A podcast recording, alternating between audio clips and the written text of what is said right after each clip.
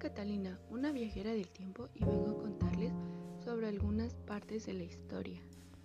Empecemos con la Revolución de Ayucla. Fue un movimiento insurgente originado en el estado de Guerrero en el año de 1854. En segundo lugar tenemos la Guerra de Reforma. Fue un conflicto armado que ocurrió en México entre 1857 y 1861 en el que se enfrentaron los dos bandos políticos, en los que se encontraba dividida la sociedad mexicana, liberales y conservadores. Como tal se trató de una guerra eminente civil. En tercer lugar tenemos la segunda intervención francesa en México. De igual manera fue un conflicto armado entre México y Francia entre los años 1862 y 1867 tuvo lugar después de que el gobierno mexicano, encabezado por Benito Juárez, anunciara la suspensión de los pagos de la deuda externa en 1861. En cuarto lugar tenemos el Imperio de Maximiliano en México, también conocido como Segundo Imperio Mexicano.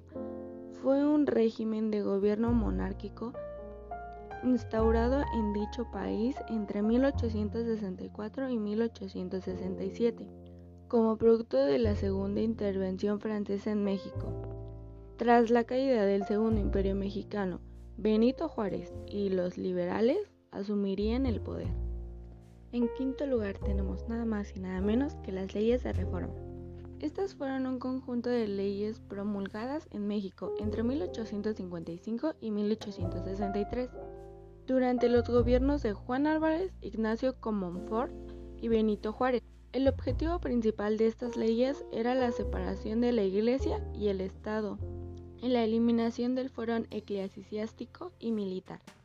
En sexto lugar tenemos el Porfiriat. Fue una etapa difícil e importante en México, en la que Porfirio Díaz adueñó de la presidencia durante más de 30 años. Desde noviembre de 1876 hasta mayo de 1911, Tuvo México un solo jefe político, el general Porfirio Díaz. En séptimo lugar tenemos la Revolución Mexicana. Fue un conflicto armado que se inició en México el 20 de noviembre de 1910. Los antecedentes del conflicto se remontan a la situación de México bajo la dictadura conocida como el Porfiriato. Porfirio Díaz ejerció el poder en el país de manera dictatorial desde 1876 hasta 1911. En octavo lugar tenemos los gobiernos postrevolucionarios en México. Estos fueron aquellos que se crearon tras acabar la Revolución Mexicana a principios del siglo XX.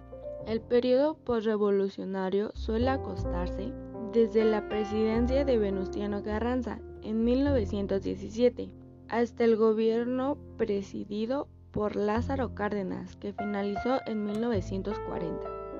En penúltimo lugar tenemos el cardenismo. Visualizaba al México del futuro como un país predominante agrícola, rural y cooperativo. Empezó a sustituir importantes de bienes de, de consumo, aparecieron nuevas industrias y se encumbraron nuevos empresarios.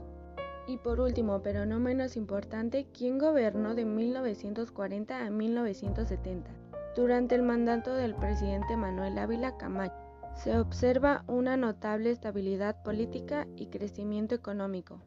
Bueno, hasta aquí llegó mi viaje. Hasta luego.